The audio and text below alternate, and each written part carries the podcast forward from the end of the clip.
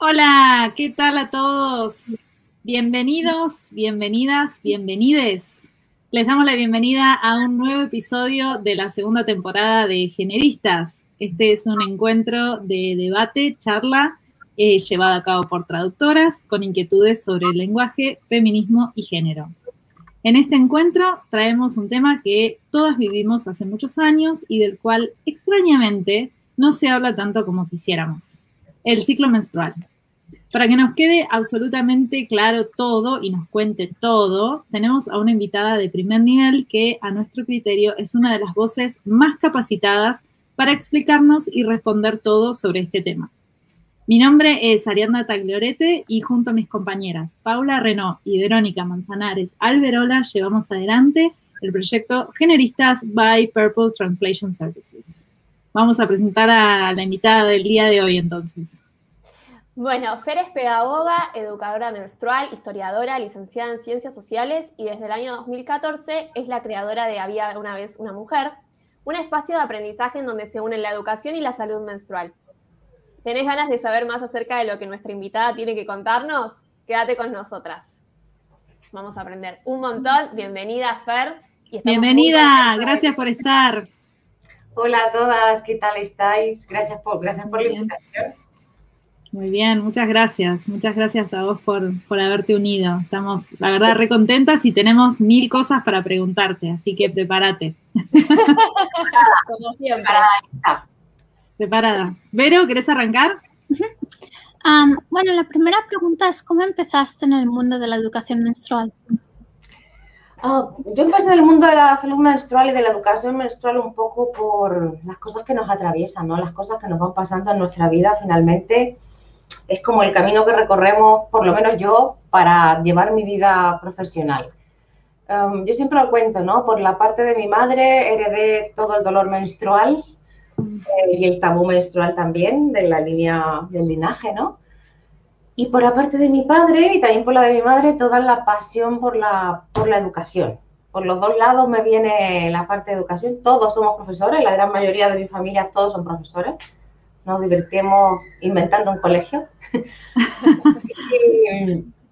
entonces, cuando llegó un momento de mi vida que yo tenía muy claro que mi pasión iba a ser la educación, em, empecé a estudiar historia, soy profesora de historia, hice mucho tiempo clases de historia a chicos y chicas de, 14, 16 años, y llegó un momento que, por cosas de la vida, emigré.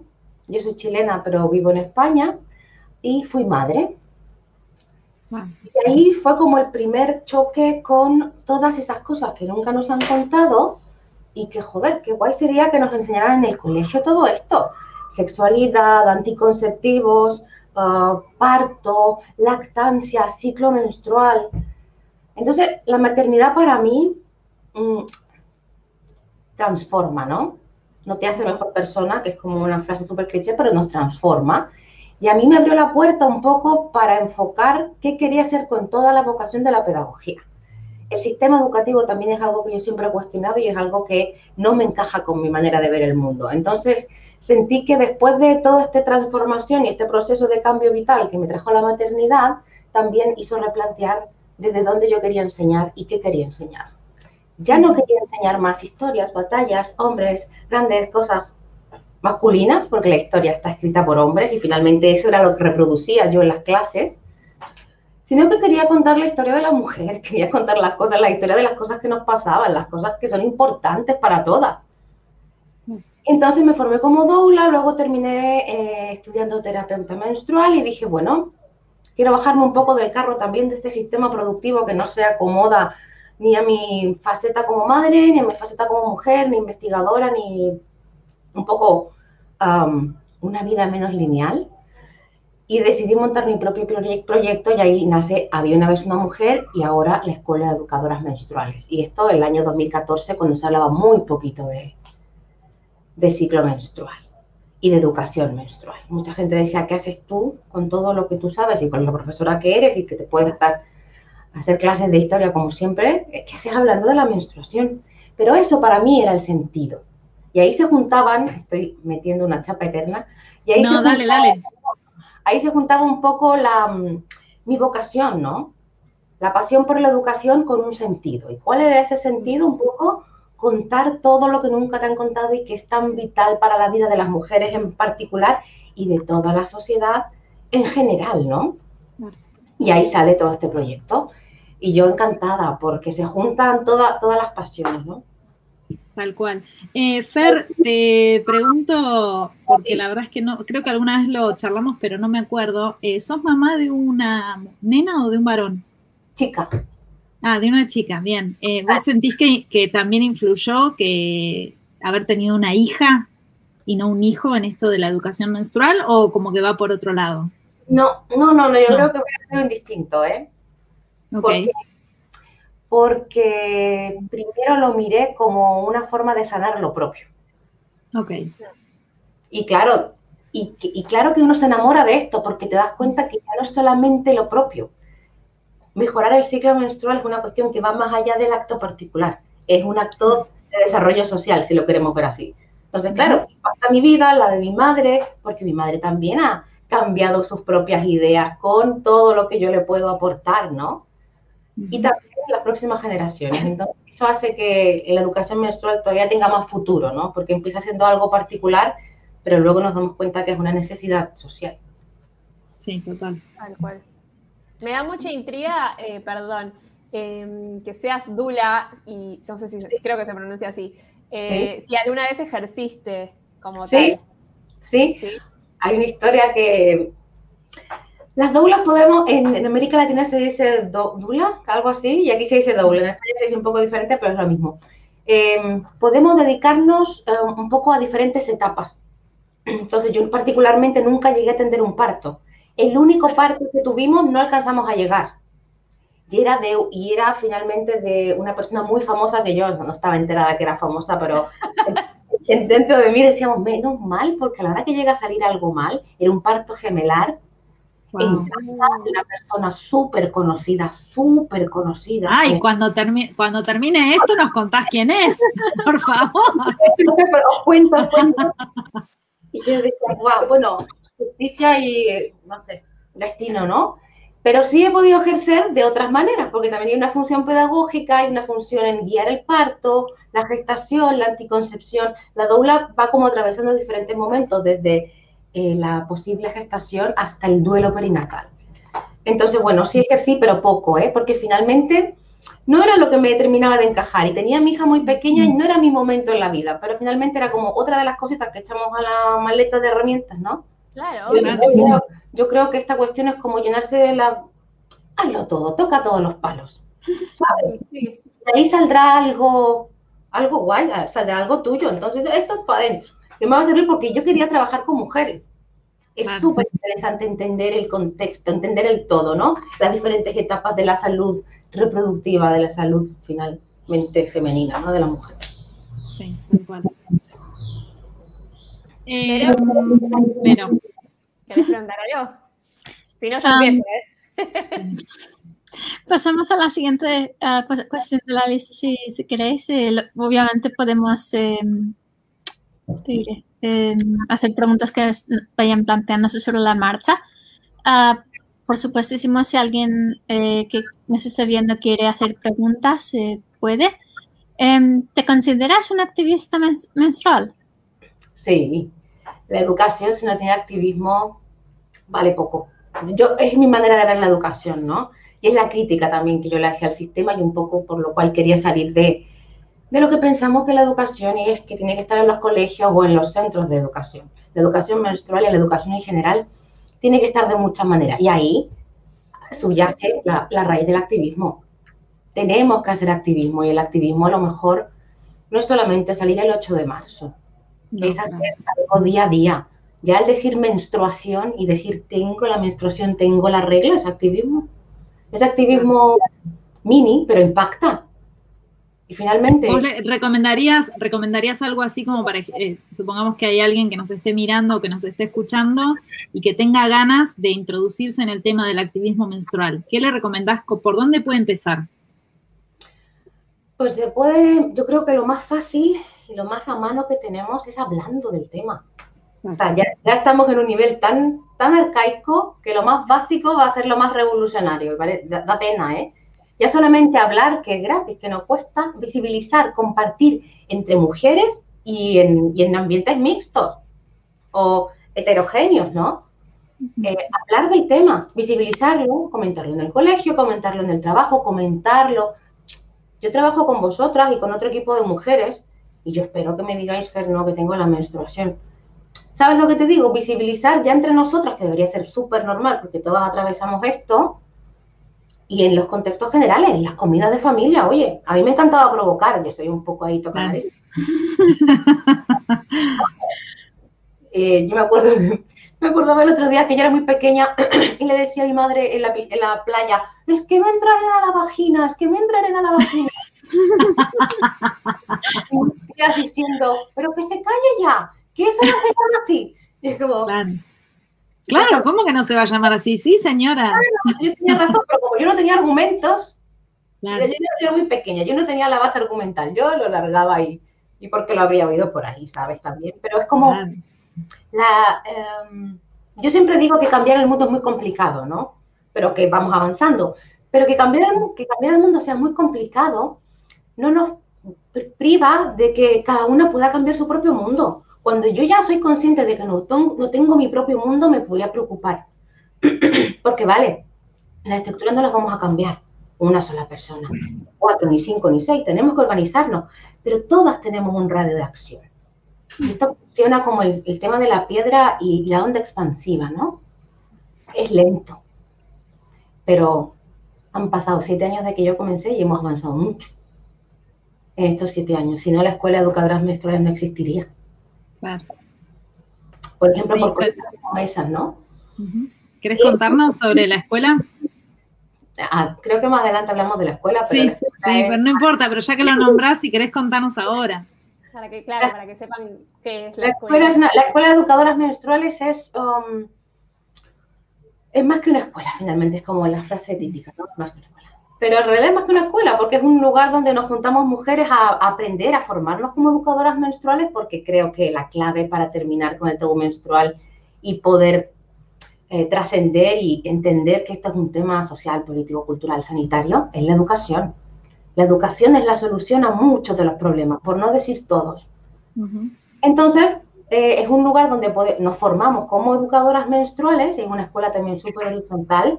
Yo soy la que organiza y la que un poco lleva un poco los hilos, pero no, aquí no hay profesora ni alumnas, es una cuestión súper horizontal porque creemos que así es la esencia del ciclo menstrual, el ciclo menstrual es colaborativo. Nosotras colaboramos desde nuestras diferentes disciplinas porque hay mujeres de todos los países, no de todos los países, pero de países súper diversos, de Polonia, de Portugal, de España, de América Latina, del Caribe, y cada una desde su trabajo y desde su misión en la vida aportando, porque el ciclo menstrual tiene esa característica, que trasciende a una cuestión solamente física, es un fenómeno cultural, psicológico, emocional, y todas, todas, desde cualquier trabajo, cualquier cosa, porque el ciclo menstrual nos acompaña toda la vida, 24/7, mucho tiempo, y todo influye en él, todas podemos desde nuestros diversos momentos y lugares aportar y contribuir a, a ser un lugar de aprendizaje.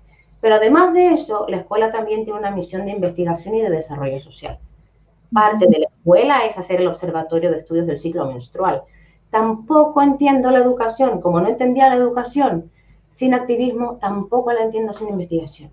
Y tenemos que generar instancias privadas lamentablemente privadas, para poder tener datos, para tener voces, para tener eh, iniciativas que nos hagan recopilar datos, sacar conclusiones, poder presentar ah, todas estas investigaciones luego a, a, la gente, a todos, que esta investigación llegue a todo el mundo, porque claro, esa es otra cosa.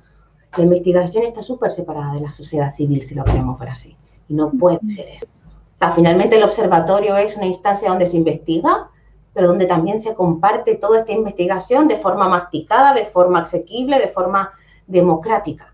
La primera idea del observatorio es poder hacer un libro sobre los colores de la sangre menstrual, que ahí hay otra historia que tenemos dentro de la escuela.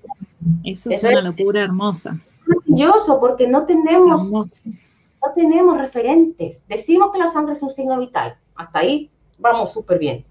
Pero cuando yo menstruo y miro mi sangre, no me dice nada. No me dice nada porque no nadie me educó. Entonces igual tengo un precáncer uterino o un pólipo o una deficiencia de hierro bestial o yo qué sé, y no me estoy dando cuenta y se estaría perdiendo la riqueza, estaríamos perdiendo eso tan valioso que tiene la sangre menstrual y el ciclo menstrual como un signo vital. Y evidentemente que perdemos esa información porque no lo sabemos, necesitamos pedagogía, necesitamos alfabetización. Y para eso el paso uno es la visibilización. Estamos todavía en ese paso, lo que es el ciclo menstrual. Y esta investigación viene porque Pantone hizo el color period hace un tiempo atrás. Y la estrategia de marketing es, fantástica, pero no es tan buena como de la parte de la educación menstrual no es tan buena. ¿Por qué? Porque encasilla, porque limita, porque nos priva de esa visión diversa de que cada mujer es un ciclo, cada ciclo es único y que cada ciclo y que cada color menstrual cuenta una historia, una edad, un lugar, un momento vital. Sí, tal cual. Eso iba, iba a hacer el comentario respecto de eso, porque el color de Pantone, el color period, eh, que es un color de una menstruación de una mujer adulta eh, completamente sana, es, o sea, un rojo de una menstruación sana, no tiene nada que ver, por ejemplo, con el color de la primera menstruación, eh, ni tiene que ver con los colores de las últimas menstruaciones, como que hay una gama ahí súper diversa que si vos decís, no sé, ves ese color de pantone y decís, lo comparas con el tuyo y no es así, no entendés mucho qué está pasando. es, como, es como cuando veíamos eh, las publicidades de toallitas que la menstruación era azul. no, eso no me identifica para nada. Es como el rollo del ciclo de 28 días. Y si el mío tiene 29, ya soy irregular, ya tengo una enfermedad. Claro, porque está estandarizado. Y finalmente, esto es lo maravilloso del ciclo menstrual, que es tan tuyo, pero es tan común a la vez. Entonces, claro, debemos saber reconocer eh, cuáles son los colores de la sangre menstrual, saber reconocer cuáles son los que tienen un parámetro de salud y cuáles los que no, ¿no? Eh, coágulos, vamos a ver, podríamos hacer, podríamos y deberíamos hacer un catálogo de coágulos. Alguien me dice, yo tengo, pero esto es normal, esto no, y efectivamente también hay características dentro de ese momento y esos coágulos, ¿no? Hay algunos que habría que preocuparse, otros que no, a lo mejor después de despertarnos porque hemos estado en posición horizontal nos encontraremos ciertas cosas, bueno, todo eso necesitamos verlo. Bueno, eso es lo que se hace dentro del observatorio y dentro de la escuela, ¿no? Y aparte del desarrollo social, y ya no me enrollo más, eh, la, educación menstrual no puede ser un privilegio. Somos muy conscientes de que es un privilegio y debería ser un derecho. Una parte de lo que se gana, la, lo que recaudamos en la escuela de educadoras menstruales, aparte de compartir y tener un equipo de profesionales, es también para poder apoyar económicamente a otras iniciativas que ya funcionan y que están desarrollando labores de educación menstrual en otras partes que creemos que es lo mejor. Porque yo podría ir y hacer una super charla a ese sitio, pero también estoy fallando con una regla del ciclo menstrual y es, ah, ¿quién va a conocer mejor a esas mujeres? ¿Quién va a saber mejor sus necesidades? ¿Con quién van a tener más confianza? Con la gente que ya está trabajando. Entonces impulsamos lo que ellos ya hacen. No voy yo aquí, soy mega guay y te vengo a decir cuatro cosas y luego me voy. No, porque también se pierde una cosa vital para la educación menstrual, que es la continuidad, el seguimiento, la confianza, el contexto, un montón de cosas, ¿no?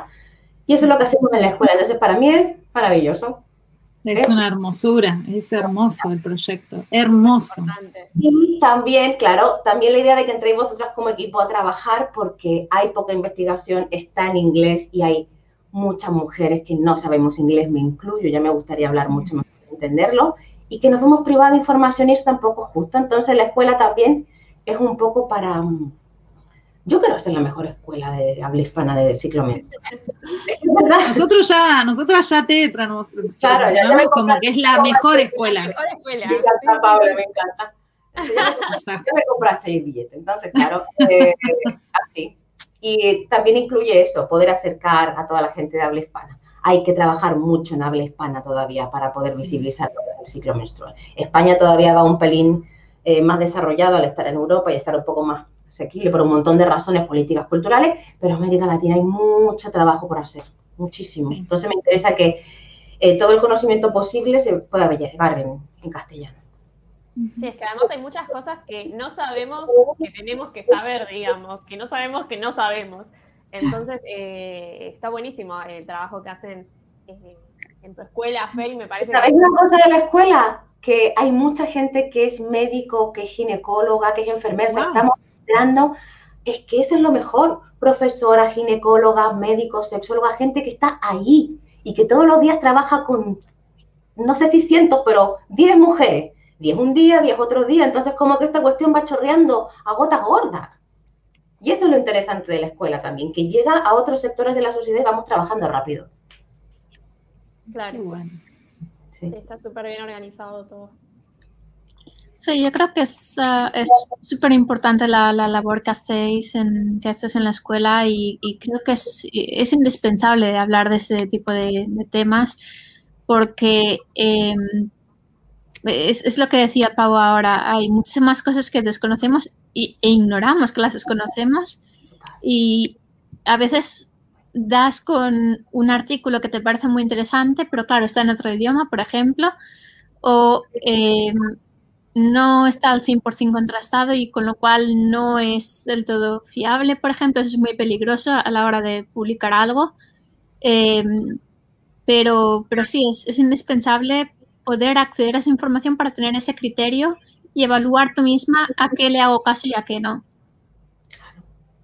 es vital. Toda la información nos va a dar eh, herramientas para decidir. Y eso, es lo, real. A nadie debería, a ninguna mujer deberíamos decirle, ni nosotros, las mismas mujeres, yo lo veo mucho, el qué hacer. ¿No? Estamos repitiendo el mismo vicio del patriarcado, el sometimiento, ¿no? La doctrina. No, aquí hay que dar información, hay que dar información contrastada, hay que dar información de una perspectiva integral y que cada mujer decida con, los pros y con los contras. Sí, totalmente. Eh, Fer, metiéndonos un poco ya eh, en el ciclo menstrual en sí, eh, te quiero preguntar, ¿cuánto influye la alimentación en el ciclo menstrual en general? Influye mucho, influye mucho. Y aquí es como lo que decía Paula, ¿no? hay tantas cosas que no sabemos cuánto influyen. No sé, yo te podría decir, um, yo te podría decir, el estar con el internet antes de dormir, el estar viendo stories ahí, haciendo un consumo absurdo de redes sociales antes de dormir, afecta en tu ciclo menstrual. Me decir, pero tú qué me dices, no tiene nada que ver. Sí tiene que ver. Y yo con esto me voy a remitir al mejor ejemplo que ha sido la pandemia, ¿no? Claro. Esto mató como todos los pájaros de un tiro. Bien. Eh, eh, yo me alegraba, ha sido, una, ha sido un desastre, ¿eh? pero para la educación menstrual ha sido un punto bien, un, punto bueno, ¿no? Porque es como todo lo que decía yo y lo que decimos muchas de, oye, hay un montón de cosas que están relacionadas con tu estilo de vida y con tus hábitos que tienen un impacto directo en tu ciclo menstrual. Pero como estamos tan acostumbrados a verlo de forma parcializada, ¿no? Y como por piezas y pensamos que solamente depende de lo reproductivo y si sangro y si no sangro y ya está dicho o hecho, no somos conscientes pero cuando decíamos, oye, influye la alimentación, la alimentación es uno de los pilares del ciclo menstrual. Hay cuatro pilares básicos que serían alimentación, sueño, um, actividad física y niveles de estrés. Son los cuatro básicos. Yo digo que son siete. Y otro, luego, si queréis, cuento los otros tres, que creo que son súper importantes desde la perspectiva de la educación menstrual. Um, entonces, um, ¿qué pasa? ¿Qué pasó en la pandemia? Todos esos pilares, todas las cosas que sostienen la salud menstrual, cambiaron. Y esa es la razón por la que hayan cambiado también los ciclos menstruales. Teníamos otros hábitos alimenticios, teníamos muchísimo estrés, teníamos otro hábito de sueño y de descanso, no hacíamos apenas actividad física. Entonces, por supuesto que iban a cambiar los ciclos menstruales. Y ahí pudimos como vivenciar en primera persona todas las cosas que es como, hostia, claro, tiene sentido. Y la alimentación tiene mucho que decir, porque primero, Ah, las hormonas del ciclo menstrual se alimentan. Y por lo tanto tenemos que saber qué alimentos necesitan, en qué momento del ciclo y a lo mejor cuáles son los básicos para poder mantener las bases de la salud menstrual. Hay alimentos básicos que deberíamos tener siempre, por ejemplo, no sé, las semillas, el omega 3, los huevos, saber la importancia de los carbohidratos, de las proteínas, de las grasas, porque muchas veces nos ponemos a hacer dietas o regímenes alimenticios donde no tenemos idea de, cuánto afecta nuestro ciclo y qué necesita nuestro ciclo, nuestras hormonas para funcionar, porque el ciclo es complejo, no es fácil. O sea, para ciclar hay que gastar mucha energía, alimentarse muy bien, porque es una cuestión tan al detalle, tan al milímetro, tan compleja, que interviene en tantos sistemas que hay que alimentarse bien. Por lo tanto, la alimentación es importante para favorecer el ciclo. La alimentación es importante también para poder prevenir y tener mejor calidad de vida en el ciclo, apoyándonos, por ejemplo, con la alimentación antiinflamatoria, que es uno de los recursos que tenemos para el dolor. Y por otra parte, saber que hay alimentos que no le hacen nada bien a tu ciclo menstrual. Y tampoco vamos a caer en la premisa de prohibir ni de demonizar alimentos, sino de que ser conscientes de que a lo mejor en esos días no es bueno tomarme cinco tazas de café y lo que tengo que priorizar es descansar más, porque mi cuerpo de forma orgánica y porque es lo que toca en ese momento del ciclo está cansado. Y la solución no es atiborrarnos de café, porque no sabemos que el café tiene como un efecto rebote en contra de nuestro ciclo. Probablemente nos despierte, pero va a ocasionar más dolor menstrual. ¿Eso cómo se sabe? Eso se sabe cuando te lo cuentan. Eso se sabe a lo mejor que esos días habría que cambiar el ritmo. Dormir siesta, acostarse más pronto, tener la comida ya preparada, a lo mejor organizarse la vida de otra manera para saber que lo que como y con lo que como todo el ciclo. Esta cuestión tampoco tiene más misterio, ¿eh? Las cosas que hay que eliminar del ciclo menstrual, alcohol, tabaco, eh, azúcar, eh, ácidos procesados, esas son cosas que deberíamos eliminar de nuestra vida. Si finalmente la vida cíclica es una vida sana. Pero bueno, hay cosas que afectan más directa o indirectamente al ciclo menstrual y es muy importante. Es uno de los tantos pilares que tenemos que aprender a alimentarnos de forma cíclica o considerando dentro de nuestro estilo de alimentación cómo eso impacta nuestro ciclo menstrual. Y saber que hay... creo que esa parte es clave, me parece. Eh, aprender eh, cómo va a impactar. Porque como vos decías antes, eh, tampoco forzarse o privarse o, machacarse porque, ay, no, hoy me comí un helado, me odio, me odio, sino saber, bueno, si este mes me alimenté de, determinada manera, bueno, esto va a repercutir en mis ciclos, en mis próximos dos ciclos. Entonces... Cuando aprendemos cómo funciona y probablemente cuando yo es típico esto de los antojos en, días previos a la menstruación, ¿no? En fase premenstrual, lo de los antojos que nos dan ganas de comer hamburguesas, patatas, tarta, bebida, vamos, todo lo que es cruz, vamos, así para el ciclo menstrual. Pero ¿por qué ocurre? Porque hay una respuesta química de neurotransmisores, de baja de progesterona. Cuando ya te enseñan la teoría, es un consumo consciente. Y además te enseño, el tener respuesta a lo que nos pasa es una maravilla. Es como, ¿por qué me pasa? No lo sé. Sigo comiendo ¿Por qué me pasa? Ah, no sé, vale, voy a comer. O voy a saber que eh, ese chocolatito, a lo mejor si me lo cambio por un bol de avena con frutos secos, un poco de chocolate, 85%, eh, oye, pueden ser sustitutos para ese ganitas de dulce, esa ansiedad, o a lo mejor hacerme pasteles, yo qué sé. Esa información poder trasladarla a nuestro favor. O de repente decir, oye, sí, hoy me apetece una hamburguesa. Y me importa un carajo el ciclo menstrual. Claro. y tampoco flagelarse, digamos, por eso. No pasa nada, y no pasa, o, decir, oye, mira, eh, el alcohol, ¿no? A mí yo no sé por qué menstrual me dan ganas de tomar vino y no, y no tomo porque sé que va, a ser peor. Y aparte que ya las resaca, no sé qué pasa, son mortales. Crecimos, ese es el problema. claro, hemos crecido, pero que asombroso. Bueno, en fin. Entonces ya tampoco bebo mucho vino, pero es como, vale, tengo una fiesta, tengo un cumple, me quiero dar una borrachera que puede pasar. ¿Qué voy a hacer? Eh, me gusta el vino, me gusta la cerveza y me gusta el ron. Pues mira, igual estoy días en premenstrual, mejor voy a coger el vino y la cerveza, que dentro de lo que cabe es menos malo para mi ciclo menstrual porque no tomo azúcar, ¿no?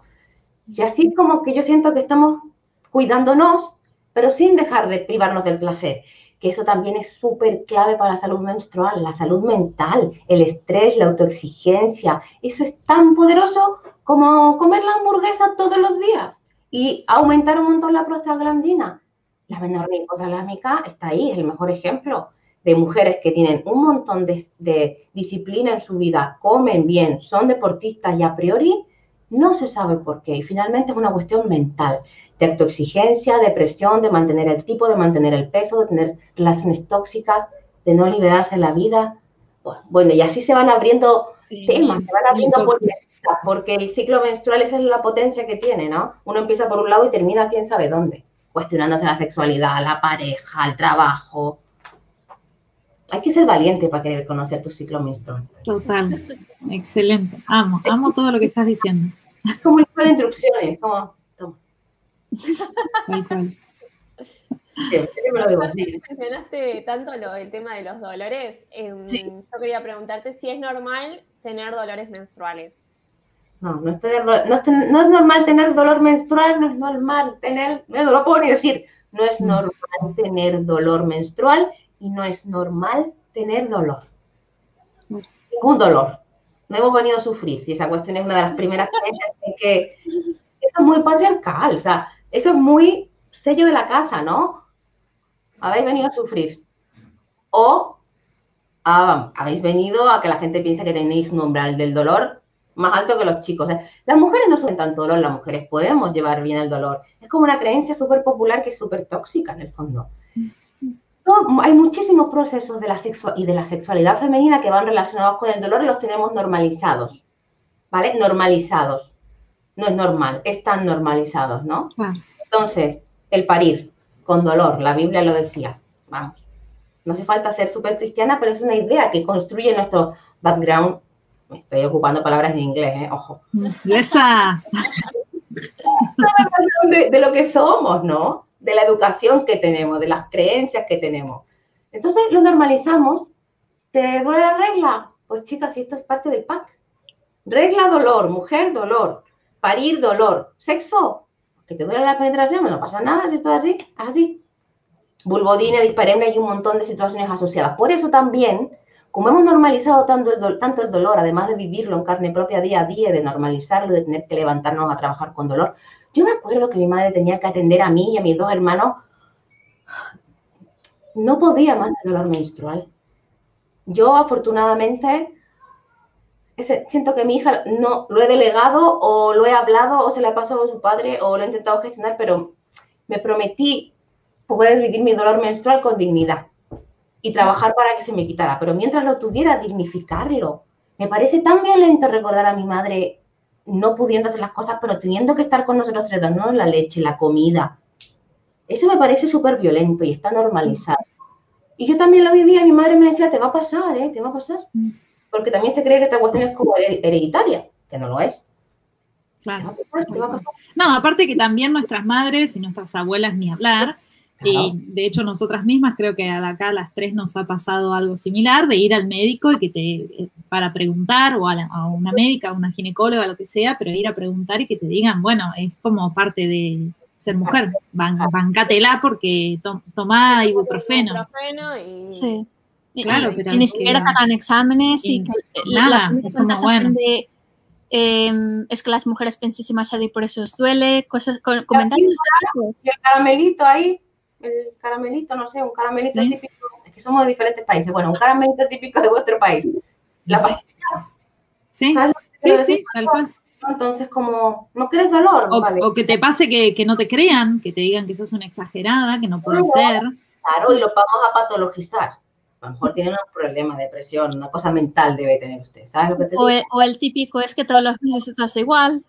Claro, estás loca, te va a venir la regla y así podríamos estar un montón de tiempo. Eso de que te va a venir la regla es como lo peor, porque además te lo dicen en premenstrual, ¿sabes? te voy a dar dos, te voy a dar dos golpes, uno por decirme y otro por, equivocarte, porque no estoy... Me va a venir. ¿Qué te pasa? ¿Te vino? Claro, no, ay Dios.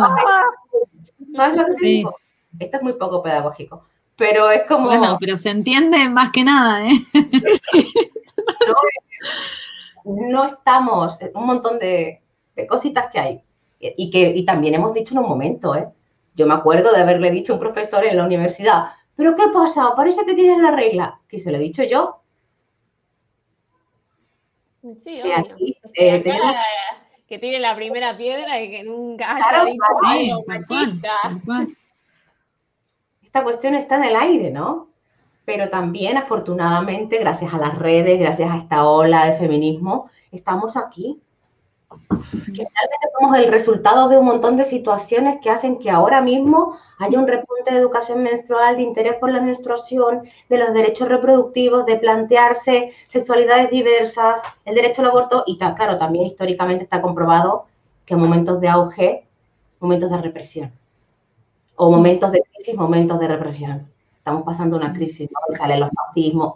La historia, de yo me especialicé en historia en la universidad, entonces es interesante porque ves ahí cómo se van moviendo los, los movimientos históricos, ¿no? Final de los 60, los 70, que se peleaba también por derechos reproductivos. Y de repente es como si, joder, han pasado cuántos años? Otra vez lo mismo. 50 años y estamos igual. Pero bueno, espero que, que, No, pero no estamos igual. No, estamos, estamos no, mejor. seguimos luchando por lo mismo, pero bueno, vamos pero a avanzar. mucho por hacer. Queda mucho por hacer, pero estamos mejor que hace muchos años. Queda mucho por hacer. Sí, sí, sí. sí. que están las redes, ya es, es, como que se abrió una puerta que nadie va a poder cerrar, siento. Entonces, sí. eso mejor súper bien. Sí, tal cual. Tal cual. Eh, bueno, seguimos. Vero, ¿querés hacer alguna de las otras preguntas? Sí, claro. Um, ¿Cuál es eh, la relación que existe entre el ciclo menstrual y la salud en general?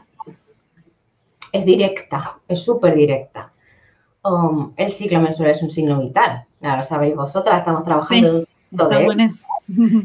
Y ese texto, a pesar de que no dice mucho, es, es un texto muy importante porque es uno de los primeros textos que reconoce dentro de un entorno socialmente aceptado como válido, que sería el entorno sanitario, ellos lo dicen ya, entonces ya no somos otras personas, no somos gente que no tenga relación estrecha con el ciclo menstrual. Y ellos reconocen en un foro que se hizo un poco para darle promoción también a esta idea que tenían ya muchas mujeres investigadoras y activistas, de que el ciclo menstrual es un signo vital. Y eso se reconoció el año 2000 2004, creo, 2015, sí, 2004 creo que fue.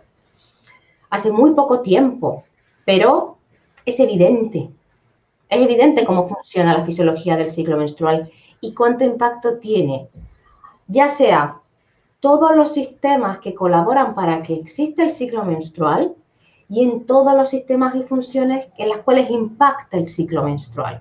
No sé si me explico, ¿no? eh, es súper importante, es un signo vital y la idea sería si hubiera educación menstrual en el ambiente sanitario, en el ámbito sanitario, en la salud, sería tan importante que cada una de nosotras cuando fuese a atenderse por cualquier cosa, al mismo momento que te toman la tensión, que te pesan la altura, yo qué sé, te preguntaran, oye, ¿y cómo va tu menstruación? ¿Cómo va tu ciclo menstrual? ¿Cuánto ha durado? ¿Cuál es tu método anticonceptivo? ¿Tienes dolor menstrual? Ese tipo de cosas deberían considerarlas en los cuerpos femeninos, ¿no? Son un síntoma de salud, dan muchísima información de cómo está el estado general de nuestra salud. Una mujer que no tiene ciclo menstrual no es normal. Hay una, hay una función fisiológica que no está haciendo su trabajo. El ciclo menstrual está al nivel de respirar, el ciclo menstrual está al nivel de cagar.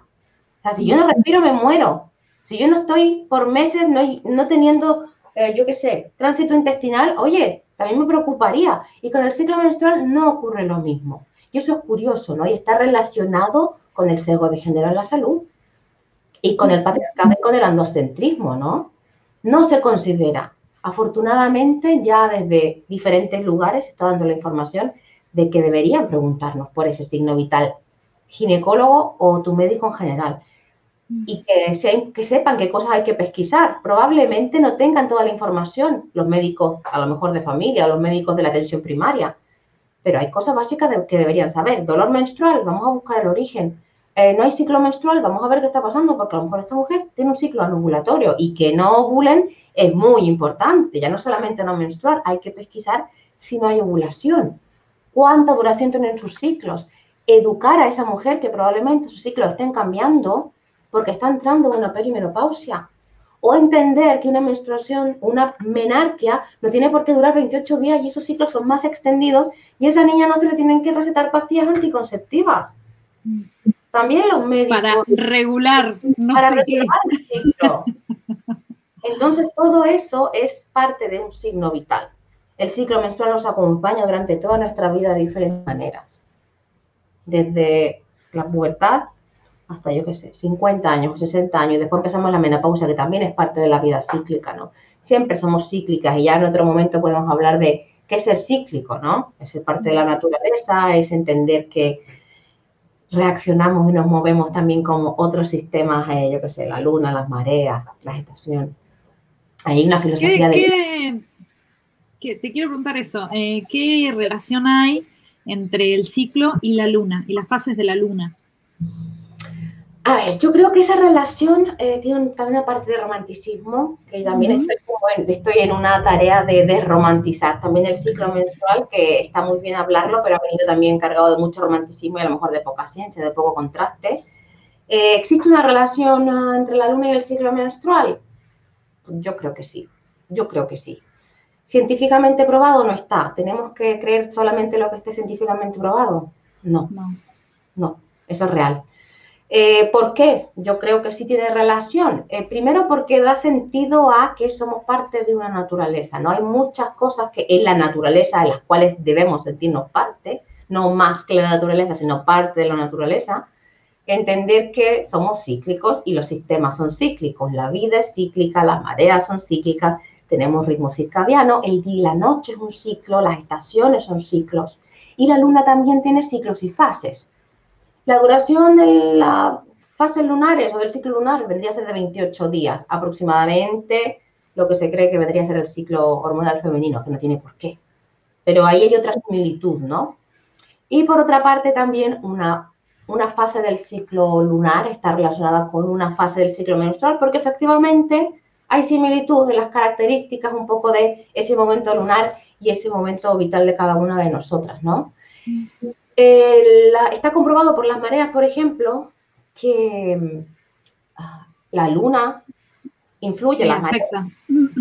Eh, nuestro cuerpo tiene más de un 70% de agua. No sería tan loco entender que la luna tiene una profunda ah, vinculación con las mareas, con los seres vivos, con el sembradío. Todavía hay una creencia muy fuerte en la gente que se dedica a la agricultura a seguir los ritmos lunares. Otras culturas todavía siguen mucho el calendario lunar. Somos nosotros los que nos hemos despegado como civilización occidental por una cuestión de el Papa Gregoriano que quiso hacer un calendario a su medida y el calendario gregoriano es lo que tenemos hasta hoy en día, pero antes de eso la luna era lo que regía un poco los ritmos de la vida, ¿no? ¿Que estamos desconectados de la luna? Por nuestro ritmo de vida es muy probable. No tenemos por qué menstruar con luna nueva y flagelarnos y decir, hoy no soy una buena menstruante porque no estoy menstruando en luna nueva y no estoy ovulando en luna llena. Es que ahí voy con lo de la romantización, ¿no? No pasa nada, son ciclo menstrual sano, que coincide, mira, qué coincidencia más bonita que nos hace ser también un poco más espíritu y no todo tan tangible, tan físico, tan científico, que, que no somos solo eso y que el ciclo es una prueba de que no solo eso. en la escuela yo enseño mucha ciencia, mucha traducción, muchas cosas, pero también mucha conexión con el cuerpo, entender la naturaleza, las ancestras, porque el ciclo menstrual tiene de las dos cosas. No se puede entender solo de la cabeza o solo desde la creencia lunar y pintarnos, y pintarnos con la menstruación. eso está bien, pero no es todo. No lo completa, ¿no? Bueno, y eso es lo que yo creo con la luna. Hay que tener una... Justo, perdón, justo ayer hablaba con, una amiga que está embarazada y que está, eh, tiene fecha de parto para fines de julio y hablábamos de eso porque como que todas las personas más, las mujeres más grandes de su entorno le decían que probablemente lo vaya a tener para el 24-25 porque es luna llena, ahí cambia la luna. ¿Viste? Y entonces estábamos como hablando de eso y pensando, ¿cómo será? O sea, qué, qué loca la conexión, pero yo lo he escuchado un montón de veces el tema de los partos y la luna llena eh, en un montón de, de mujeres que conozco que tenían fecha para un poco antes, un poco después, y donde cambió la luna ya eh, tuvieron partos. Mi mejor amiga es partera y lo afirma 100%. Cuando fui a dar a luz, veníamos saliendo de luna llena y todavía había muchísima gente y recuerdo perfecto que la, la mujer, la camilla matrona sería, me dijo, uff, es que estamos petados, tío, es que la luna... la luna. Es que, la, es que es la luna, ¿eh? Y así como diciendo, es la hora. Sí. Increíble. Yo no tengo nada más que decir, a las pruebas me remito, ¿sabes? Pero claro, es como, pero como la ciencia no lo dice, ah, ahí, hemos fallado un poco, pero bueno, al tiempo al tiempo. Tiempo al tiempo. Claro, encima hay que tener cuidado porque uno, empieza a decir esas cosas y, te tira ya ay, como que sí, cualquier cosa, no sabes nada, entonces es todo un tema. Claro, Sí, pero bueno, somos Eh, una pregunta, por ejemplo. Eh, bueno, vos dijiste la importancia, digamos, de respetar lo que son las decisiones de cada mujer, eh, supongo que también. implica respetar si una mujer desea o, digamos, piensa que la mejor opción para ella es eh, tomar anticonceptivos hormonales, pero en caso de que tenga toda la información y diga, bueno, hasta acá llegué, veo la importancia de mi ciclo y la importancia de ciclar, quiero dejar los anticonceptivos hormonales. ¿Por dónde empiezo? Ah, yo creo que lo primero que hay que hacer es un proceso de alfabetización. Es como reconocerte. Es como el paso uno, porque va a cambiar tu ciclo. O sea, al no tener ninguna... Una cosa interesante de decir que no solamente método hormonal es la pastilla, la píldora anticonceptiva. ¿eh? Esto es interesante porque hay una creencia que solamente es esa y otro no. Hay varios, hay muchos. El, el intrauterino, el, el DIU, el DIU es hormonal o es de cobre, Ah, el, anillo, el parche, hay varios, ¿no? Que son también hormonales, no solamente la píldora. Pero bueno, si decidiste dejar la píldora o el método anticonceptivo hormonal, la clave es hacer una función de reconocimiento eh, y empezar a, a, entender cómo funciona el ciclo menstrual. Creo que eso es súper interesante. Y primero, ¿no? Dejar de tomar algún método de anticoncepción hormonal implica aprender a relacionarse de otra manera con nuestro cuerpo, porque si somos unas personas que tienen una vida sexual activa, vamos a tener que tomar decisiones prontas de saber cómo vamos a cuidar nuestra fertilidad, ¿no? Y a lo mejor ver, no sé, si tenemos pareja o no, valorar si tenemos pareja o no, eh, qué queremos decidir, si nos conocemos, no sé, un montón de cosas. ¿Qué quiero decidir yo? Eh, decidir, por ejemplo, si es algo que tengo que conversar en pareja o si es algo que tengo que decidir absolutamente sola. Son dos, o, claro, puede, puede ser, ¿no? También los sistemas y la mecánica de la anticoncepción nos da la responsabilidad. Eso también es muy complicado, ¿no? todos los métodos que hay eh, nos dan la responsabilidad a nosotras de ser las portadoras de, este, de esta carga, porque finalmente viene siendo una carga que nos impide hasta disfrutar del placer, siendo que tenemos muy poca fertilidad en relación a ellos, ¿no? Ellos son fértiles siempre, nosotros un día al mes, pero toma que es tu responsabilidad, ¿no? Esa es otra muestra del patriarcado en el sesgo médico, ¿no? Además que te lo pintan como la liberación femenina. Yo digo, pero ¿de qué estamos hablando? Me lo planteéis como eso y es un regalo, una bomba. Pero bueno, eso es otro día. El tema es, reconoce tu cuerpo, comienza a registrar tus ciclos, comienza a plantearte a lo mejor cómo voy a recoger mi menstruación, que también sería otro cambio importante que yo entiendo que vamos dando cambios a pasitos, ¿no? Uno primero, después vendrá lo otro, pero también es interesante plantearse varias cosas que están todas relacionadas con el mismo tema, ¿no? De la salud menstrual. Entonces, eso, y cuidarse, entender cómo funciona el ciclo menstrual y entender que a lo mejor vamos a estar algunos meses con amenorrea y que probablemente para ayudar a mi ciclo tendré que plantearme alimentación, tendré que plantearme hábitos de sueño y de estrés, todos esos, todos esos hábitos en ese momento que yo deje de, tomar la píldora o lo que esté tomando, todos esos hábitos en el fondo van a responder y van a hacer funcionar a mi cuerpo de una manera o de otra, ¿no? tengo altos niveles de estrés, mala alimentación, ni idea del ciclo menstrual, no me interesa, no sé si ovulado o no, probablemente tardemos más en recuperar nuestra salud, nuestro ciclo menstrual. Pero lo primero es un proceso de readaptación y reconocimiento con cariño, sin prisa, con información, con ayuda profesional si es necesario pero entender que, tu cuerpo es sabio, que tu cuerpo va a saber reaccionar, que estás viva y que por eso ciclamos y con confianza y con curiosidad. Eso es como, no sé, seamos curiosas con las cosas que nos pasan, no interesémonos por lo que nos pasa, entendamos que el ciclo va siempre y que a lo mejor todos los días puedo descubrir algo si me hurgo en la vulva, ¿no? O en la vagina, no solamente los días de menstruación. Y eso también es parte del ciclo. Sí, eh, Fer, mencionaste el tema del registro del ciclo. Eh, ¿Cómo se empieza una persona que jamás tuvo, jamás anotó absolutamente nada? ¿Qué es lo primero que tendría que empezar a hacer para registrar eh, información de su ciclo? Sí. Lo primero es elegir cómo. ¿Cómo quiero hacerlo? Porque el registro tiene una clave que es la constancia. Si lo hago de una manera que el diagrama, por ejemplo, la rueda menstrual, el ciclo menstrual, el ciclograma, está súper no, No me amigo, no me amigo yo con eso, de estar en todos lados y a mí me, amigo tampoco. Entonces, claro, ese es otro mito. Oh, el diagrama me parece que se fuera la única manera de registrar. Yo digo, no, es que, es que estamos tan patriarcalizadas que estamos acostumbradas siempre a hacer etiquetas donde no hay. O sea, estamos saliendo del sistema, pero no, todas la copa, eh, no, todo el diagrama. Entonces, como, vamos a, no, estamos repitiendo las mismas cosas. Yo porque estamos empezando. Falta todavía ahí uh, establecer un poco de, cosas, ¿no? Entonces yo digo primero el cómo, porque la clave es la constancia. Si elijo un método que no me gusta un carajo, pues no lo voy a hacer. No, no ha funcionado el método, no tengo el objetivo final que es tener la mejor información sobre mi ciclo. Entonces el registro, además de ayudarte con la salud menstrual, es una herramienta de, autoconocimiento.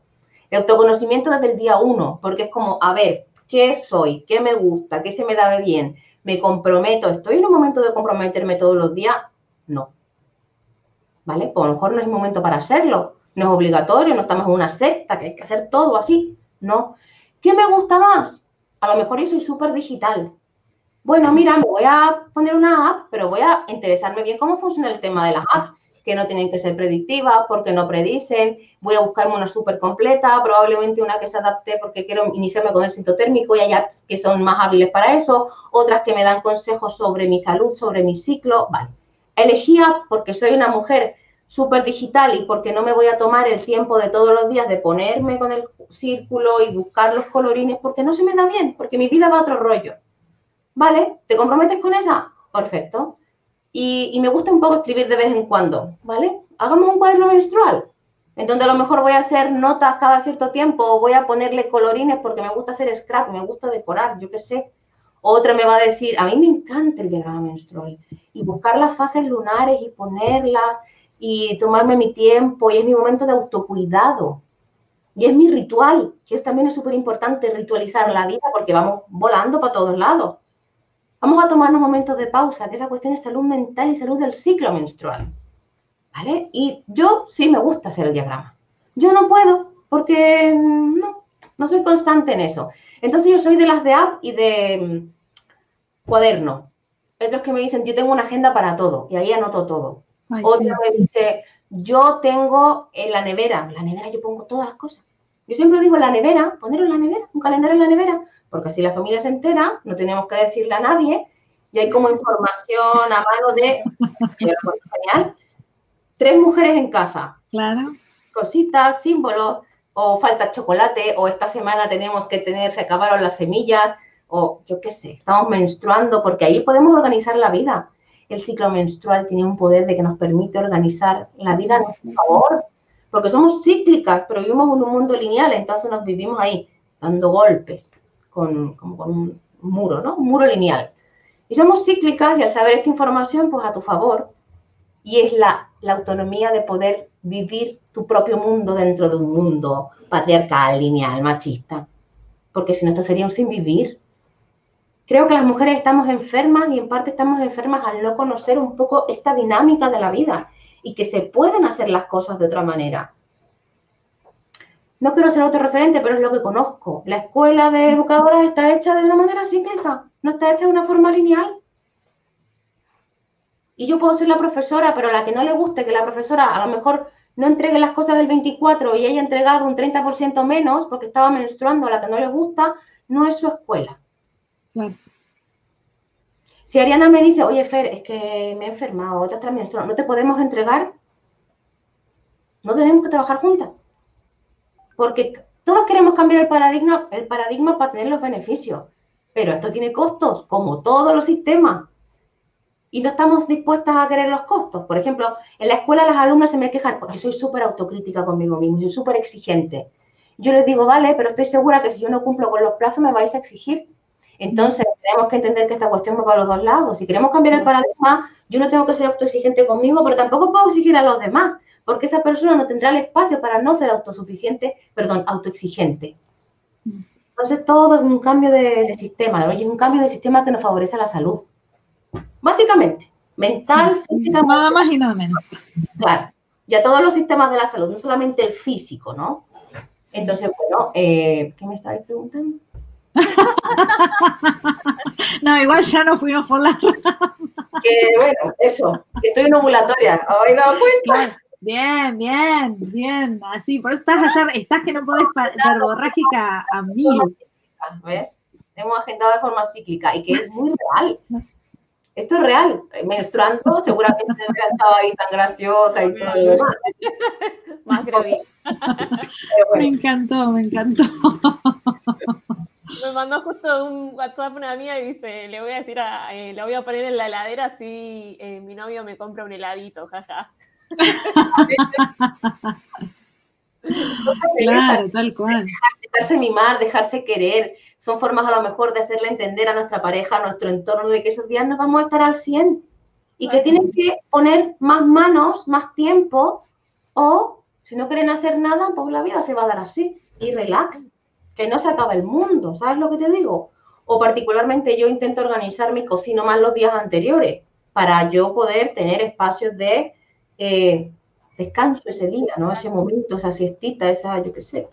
Organizas un poco las piezas del puzzle, que es complejo ya, ¿eh? Muchas mujeres me dicen, yo tengo la vida complicada y vienes tú a complicármela más. en realidad, o sea, le estás dando herramientas para que eh, la pueda ser más sencilla su vida, no para complicársela. Ya, pero es que al principio se ve como una complicación. Sí, al, principio es mucho. Cocinar para no sé. que yo me tomo la temperatura todos los días, si no duermo de corrido. No, no, no, no lo hagas. Y es como, se pone, se pone de cara la evidencia de lo jodido que es el sistema para las mujeres. Entonces, efectivamente, entiendo que las mujeres me digan y me piden más, y yo, entre, entre comillas, te pido perdón, porque es verdad que le estoy exigiendo más de lo que esta sociedad de mierda ya nos exige. Pero es por tu bien, ¿sabes? te juro que te va a ser bien. Te juro que sí, dame tres meses. Pero, eso. Y es como, eh, y es poner en, evidencia el sistema de mierda. Esa mujer no puede hacer sintotérmico y tiene que llenarse de hormonas porque tiene un niño que le reclama porque es un bebé. Y el bebé fisiológicamente quiere a su madre. Y tiene un padre que está poco concienciado, ¿sabes? Que es pan cada día. Y, la vida así. Y otra me dice, oye, tengo, mira, yo tengo, esto, esto va a durar eternamente. Pero yo este, este ejemplo siempre lo cuento. Tenía una, una, una, alumna, una mujer que me pidió asesoría individual, que vivía en Estados Unidos. No tenía, tenía una menorrea hipotalámica de caballo, ¿vale? Y ella hacía todos los esfuerzos, cambiamos alimentación, cambiamos hábitos, cambiamos un montón de cosas. Pero llegó un momento que le dije, no podemos seguir trabajando juntas porque te estoy prácticamente estafando. ¿Por qué? Porque hay situaciones de tu vida que están tan vivas, por ejemplo, no tenía papeles. No, estresadísima. Estaba separada de su familia, ¿vale? Su había casado hace dos años y su marido no estaba con él, no podía tener hijos porque no tenía ciclo menstrual, le explotaban en el trabajo, no tenía seguro de salud, no tenía tiempo para darse vueltas a tomar el sol porque trabajaba de sol a sol. Y voy yo, y voy yo con mis ovarios y le digo, oye, pero es que tienes que cuidar tu ciclo menstrual, es que esto no puede Claro, no podía más esa pobre mujer. Y claro, entonces como esta, por, por eso menstrual es político. Por eso ciclar es político, porque esa mujer, ¿qué le voy a pedir yo? Por mucho que la mujer hiciera todo lo que le digo, todo lo que le digo, esos niveles de estrés por su situación política, cultural, económica, emocional, no dejaban arrancar el ciclo menstrual. Y yo podría estarle dando la chapa y las horas hablando con ella eternamente y no iba a mejorar su ciclo menstrual. Porque hay una cuestión de contexto y de entorno que es superior a nosotras. Y eso pasa en parte por ser mujer. Sí. Dios mío. Eso. Vero, ¿querés hacer alguna pregunta más? ¿qué, les, qué, le dices a las personas que no quieren dejar por nada del mundo los anticonceptivos hormonales? Todo esto venía por los anticonceptivos. de ahí veníamos. De ahí veníamos. Yo les diría que, um, que son libres, son libres de decidir, pero la verdadera decisión es la decisión informada. Si con información de la mano seguimos decidiendo lo mismo, para adelante. Porque cualquier decisión de la vida tiene consecuencias. Eso es una realidad. Ninguna, decisión, ninguna elección te va a dejar libre de consecuencias. Algunas son más grandes, otras más gordas, otras reversibles, otras irreversibles. Pero con toda la información del mundo, eh, ni la anticoncepción, ni el sistema sanitario, ni nuestras iniciativas pueden ser paternalistas. Tienen que ser empoderantes. Por lo tanto, el paternalismo es lo que yo te quiero hacer que tú veas o lo que tú decidas. La persona tiene que decidir, porque cada persona tiene un mundo, una realidad, un contexto, una forma de vivir, de querer ser madre o no, porque también va muy ligado con la anticoncepción, mm. con la salud en general. Pero sería interesante tener eh, información y tener información de calidad, porque era lo que decía Verónica al principio, ¿no? Eh, podemos revisar diferentes cosas, pero como tampoco hay un, y esto falla mucho, yo siempre lo remarco mucho en la escuela, tenemos que incentivar el espíritu crítico. Es una de las cosas que fallan en el sistema educativo. Tenemos que ser críticas, tenemos que cuestionar, tenemos que poder cuestionar una bata blanca. Porque aquí parece que ver a Dios y a la Virgen, un médico, alguien en el hospital, ¿no? Esta es palabra y es ley incuestionable. Sin analítica, sin saber tu historia, sin saber que te viene bien, sin saber de tu madre, de nada. Pero aún así le hacemos caso a otras personas sobre temas que son tan delicados y tan directamente para nosotros. Perfecto, es una opinión. Pero vamos a ser crítica y vamos a pedir otra opinión. Y voy a ser más crítica y voy a pedir otra opinión de algo relacionado, porque el cuerpo es un todo. Y a lo mejor voy a informarme de otras técnicas que sean menos invasivas o que estén relacionadas con otras cosas, pero eso es porque hemos perdido el sentido crítico. Entonces también creo que el recuperar el sentido crítico nos previene de un montón de cosas, como por ejemplo el que una mujer pueda decidir de, de, manera informada seguir con la píldora, porque tengo un espíritu crítico que me ha hecho contrastar, me ha hecho investigar y me ha hecho valorar. Luego decidir. Eso es. Eso es la libre elección, ¿no? Y eso es lo que lucha el feminismo tener libre elección, estar fuera de un sistema paternalista. Pero lamentablemente tenemos que hacerla por la nuestra, porque este sistema habla otro lenguaje, ¿no? el sistema paternalista, el sistema convencional, el sistema de la patilla. Sí. Bueno, Fer, ¿nos querés contar un poco sobre tus cursos, ya que estamos terminando? Que yo ahora, yo ahora me dedico en cuerpo y alma a la escuela. Bien escuela es todo lo que hago, que es muchísimo, y sobre todo el primer año que se está montando todo sobre la marcha, eh, porque es muy grande, entonces es imposible hacerlo antes, entonces aquí vamos ya con esto y lo vamos haciendo poco a poco, y la escuela es todo lo que, lo que hago. Ahora se están ah, abriendo eventos presenciales, que va a ser también a lo que me voy a dedicar, voy a la Universidad de Barcelona, perdón, a la Universidad de Mallorca, a la UIR, eso me parece un sueño y siempre lo cuento y no es por quedar de, de oh, sí, vas a la universidad, es como, joder, hemos llegado a la Claro, claro, ¿cómo no lo vas a contar? Contamos de la universidad, ¿sabes? Es como, no es como, no quiero contar lo de, oh, sí, yo, no, es como, joder, mi madre me decía siempre, ay, que tú podrías haber sido profesora de universidad. Acá está. Y yo le dije, es que ya, ya estoy a la Universidad de Barcelona. Y es como, a ver, ¿quién entró a la universidad? con la menstruación. O sea, ya ves tú lo que están cambiando las cosas. Y que más universidades vayan acogiendo iniciativas que en algunos casos vienen desde la misma universidad, porque son los profesores los que se han dado cuenta que no hay información sobre el ciclo menstrual. La primera clase que lo hice fue para preparadores físicos, para gente de, de áreas de física, medicina, preparadores físicos y tal. No tenían nada de información y fue la universidad la que quiso incluir un tipo de charla con esta información para dos universidades. Pero es que a Mallorca voy porque las mismas alumnas propusieron unas jornadas para que esto se hiciera y se viera dentro de la universidad. Entonces yo estoy encantada porque ya desde afuera o desde adentro tenemos que entrar a la universidad, porque para mí es como simbólico, ¿no? Es como lo que te decía, eh, cuando se escribió el año 2004 la palabra signo vital en un paper que no tiene ninguna importancia, pero es válido para nosotras porque es la primera vez que se reconoce dentro del ambiente sanitario, también es importante ir a la universidad porque la universidad sigue siendo el agora del conocimiento.